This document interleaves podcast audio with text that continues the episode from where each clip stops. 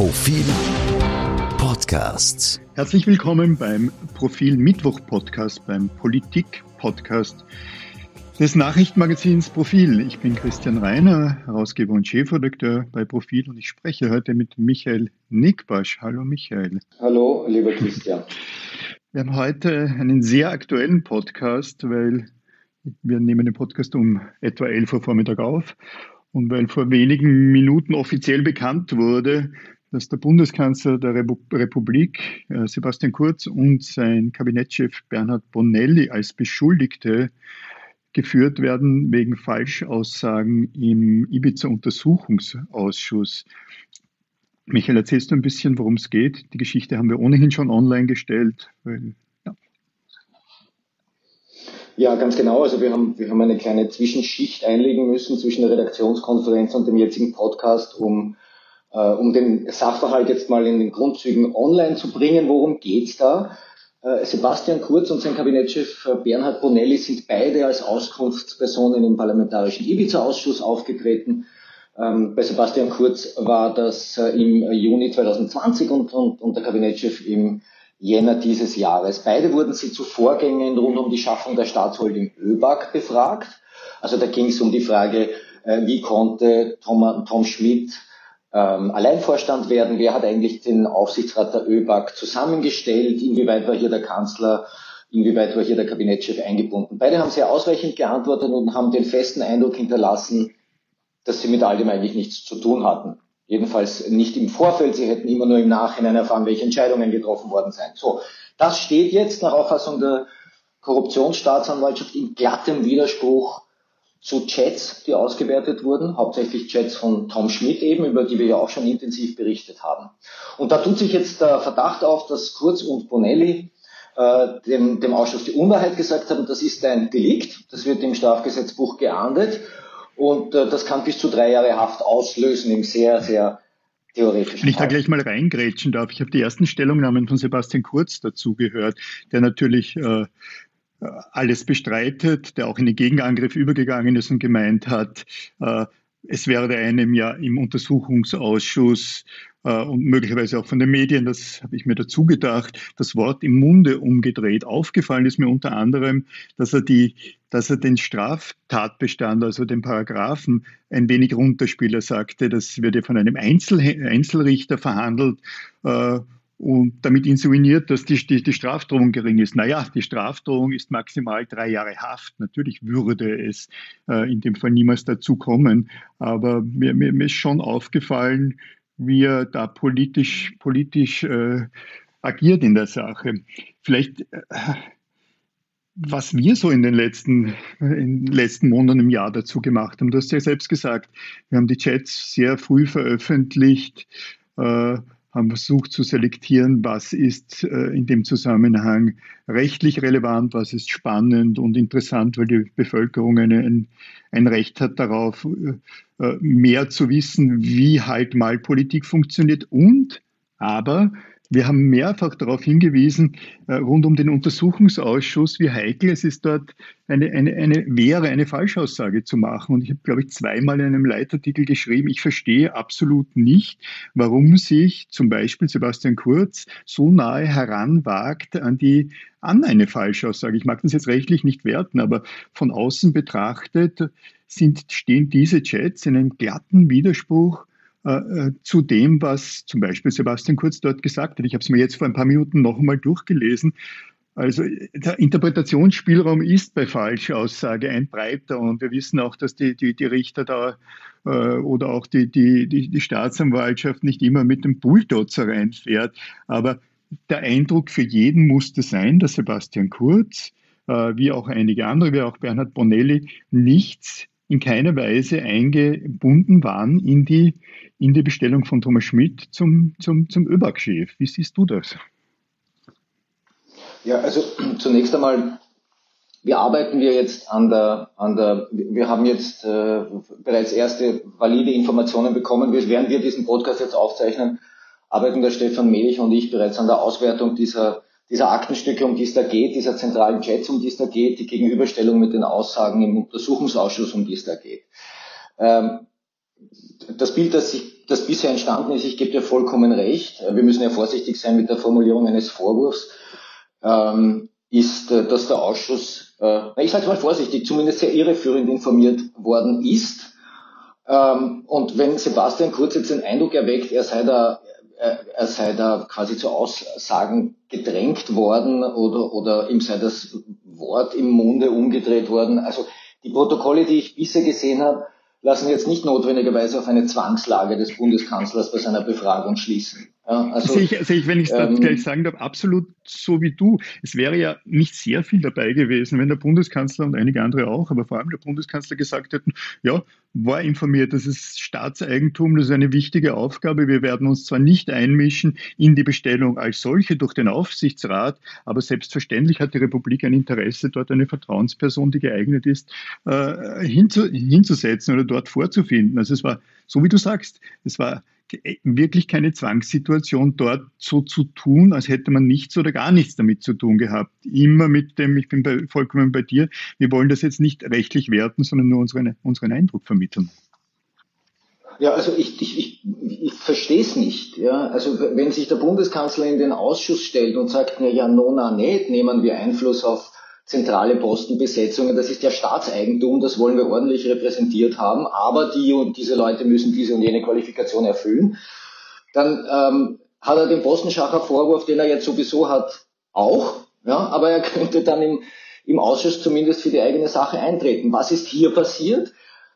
Also ich habe mir das jetzt durchgelesen, der Kurz erweckt bei seinem Auftritt im Ausschuss ganz gezielt den Eindruck, er habe mit der ganzen ÖBAG-Geschichte einfach nichts zu tun gehabt. Ja, auf die Frage, wer hat den Aufsichtsrat der ÖBAG, ein ganz wichtiges Gremium dort, äh, zusammengestellt, sagt er das Finanzministerium. Nach dem, was wir bisher sehen, geht aus den Chats aber eher hervor, dass er sehr wohl informiert war und dass keine so wichtige Entscheidung einfach an ihm vorbei getroffen werden konnte. Also warum, warum, warum er sich diese Flanke aufgemacht hat, Weiß ich nicht, eine mögliche Erklärung ist natürlich, dass das nicht in das Narrativ des neuen Stils passt. Nicht? Man hat uns ja alles Mögliche versprochen. Österreich wird verändert und dazu gehört auch ein Ende der Postenschacherei. Okay, jetzt ist er dabei erwischt worden, dass die Postenschacherei offenbar munter weitergegangen ist. Aber ein Ermittlungsverfahren mit einer Anklage oder im konkreten Fall heißt das dann ein Strafantrag, der zu einer Verhandlung vor einer Einzelrichterin führt, das haben wir in Österreich also bitte schon noch nicht gehabt, dass ein amtierender Bundeskanzler wegen Falschaussage vor Gericht gestellt werden könnte, hat eine völlig neue Qualität. Sino war zwar nicht mehr Bundeskanzler. Sino war zwar nicht mehr der ne? Bundeskanzler, es ist um die Frage gegen rund um Waldheim, äh, welche Aussage in einem Parteigremium damals geführt wurde. Wir haben ja, wir, haben ja, wir kommen gerade, liebe Zuhörerinnen und Zuhörer, aus der Mittwoch-Redaktionssitzung, wo wir über diesen Fall gesprochen haben. Sie können sich vorstellen, dass wir diesen spätestens jetzt zu einer sehr großen, wenn nicht zur Titelgeschichte der kommenden Print- und E-Paper-Aussage machen, äh, Ausgabe machen. Und wir haben dort besprochen, wie sieht es dann im internationalen Vergleich aus. Robert Reichler, Ressortleiter Außenpolitik, hat darauf hingewiesen, dass, äh, dass äh, Benjamin Netanyahu in Israel nicht nur Beschuldigter ist, sondern, sondern Angeklagter ist. Äh, aber es ist uns nie kein, kein vergleichbarer Fall in, nennen wir es mal, Westeuropa eingefallen, in der ein äh, amtierender Premierminister oder Bundeskanzler auch nur Beschuldigter in einem Verfahren ist. Wahrscheinlich gab es solche Fälle, in, ich spreche von der jüngeren Vergangenheit, in Frankreich, über das wir diskutiert haben, ist es ein bisschen anders, weil dort der eine, äh, wenn nicht sogar zwei äh, Premierminister durch ihre Immunität geschützt waren, aber dann unmittelbar danach in, ein, äh, in einen beschuldigten Status geführt werden. Aber so wie du sagst, Michael, äh, das ist schon sehr außergewöhnlich und äh, es geht ja nicht nur jetzt um Bonelli und um Kurz, sondern um viele andere auch.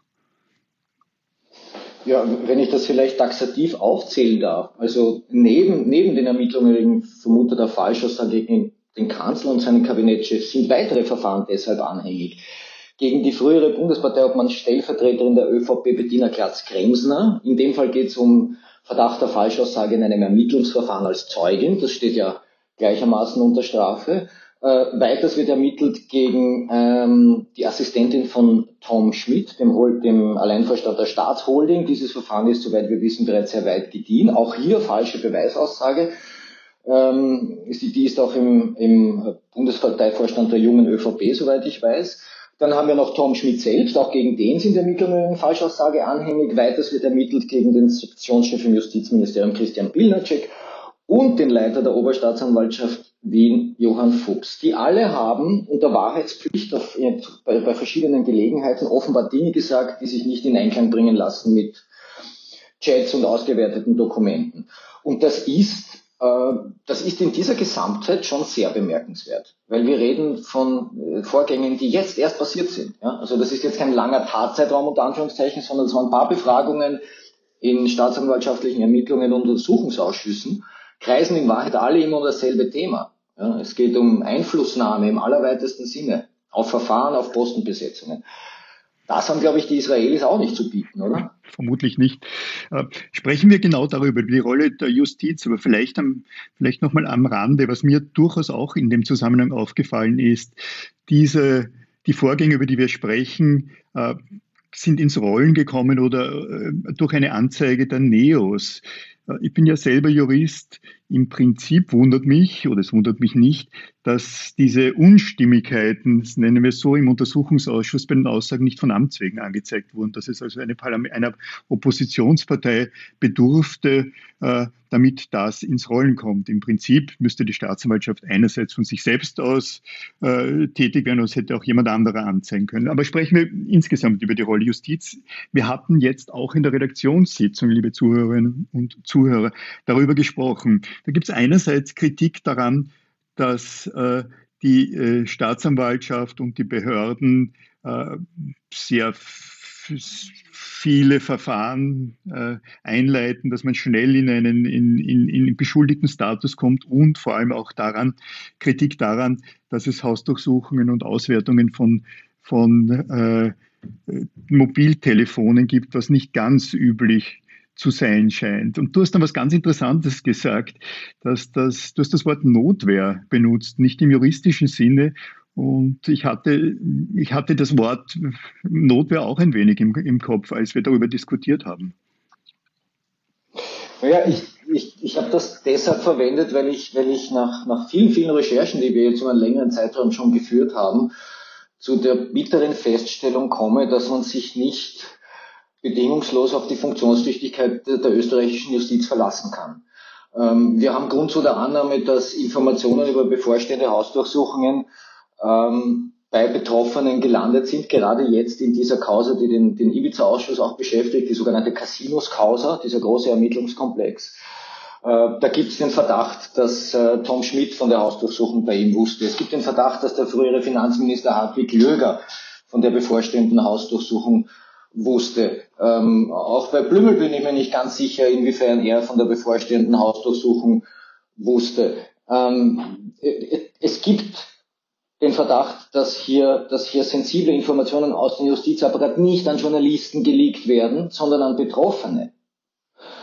Ähm, und das schafft natürlich, äh, das schafft natürlich, wie soll ich sagen, äh, eine Situation, ähm, die so ja völlig untragbar ist. Ja, das muss natürlich begradigt werden. Mir, mir wird ein bisschen schwummerig, wenn ich daran denke, dass auf dem, auf dem Handy des Sektionschefs des Justizministeriums, derzeit suspendiert, Christian Pilnacek, einer der wichtigsten Männer der österreichischen Strafjustiz, daran gibt es überhaupt keinen Zweifel, der Entwurf einer parlamentarischen Anfrage der ÖVP gegen die Justizministerin gefunden wurde, woraus ja der Eindruck entsteht, dass der Sektionschef eine Art verdeckter Berater der, der ÖVP ist. Das geht ja bitte überhaupt nicht. Das ist völlig, völlig unmöglich. Da, dazu auch nicht nur das, sondern es auch eindeutig hat Christian Pilnacek dem, äh, dem einem Kabinettsmitarbeiter von Gernot Blümel angeboten, äh, dass Gernot Blümel gebrieft würde für die, wahrscheinlich sich selbst damit angeboten, gebrieft würde für die Einvernahme durch seine Justiz, für die er verantwortlich ist. Ganz genau, ikonischer Satz. Ja, wer vorbereitet Gernot auf seine Vernehmung? Nicht? Also das, das, wir, sind ja, wir sind ja seit Ibiza, das ist ja ein Befund, den wir teilen, auch rund um den Jahr, 9. Jahrestag, wir sind ja mittlerweile eine unglaublich hohe Taktung an Wahnsinnigkeiten gewöhnt. Nicht? Es vergeht ja kaum eine Woche, wo nicht wieder irgendwas passiert. Ähm, aber man muss das alles mal wirken lassen, ja, was hier, was, was hier geschieht. Ja. Wir, haben, wir haben Leute, die im Verdacht stehen, Spitzenämter missbraucht zu haben, um, um Beschuldigten in Ermittlungsverfahren zum Beispiel Informationen zukommen zu lassen. Ja. Wir, haben, wir haben einen Regierungschef, der im Verdacht steht, unter Wahrheitspflicht die Unwahrheit gesagt zu haben. Äh, das, das ist jetzt nicht ohne.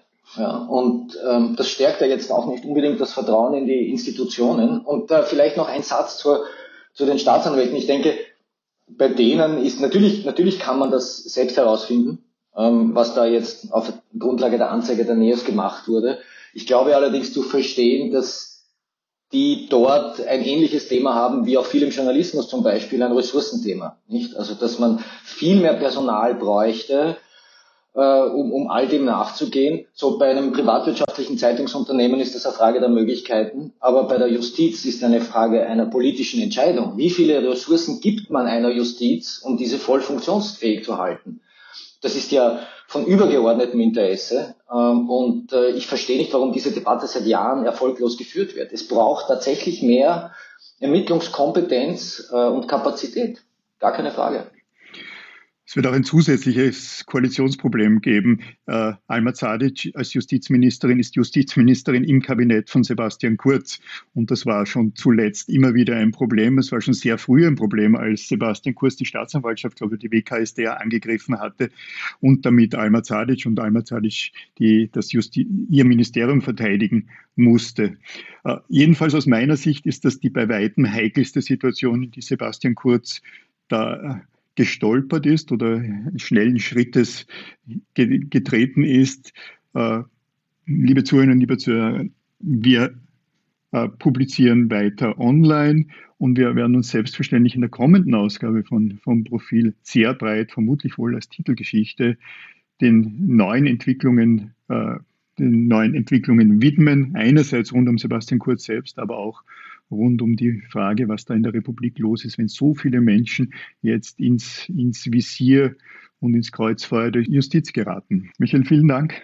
Ja, vielen Dank. Bleiben Sie uns gewogen. Liebe Zuhörer, liebe Zuhörer, eine schöne Woche, ein schönes verlängertes Wochenende, wenn Sie dieses haben. Wir werden morgen, aber vor allem am Freitag, mit großer Kraft arbeiten an der kommenden Ausgabe vom Profil. Auf Wiederhören.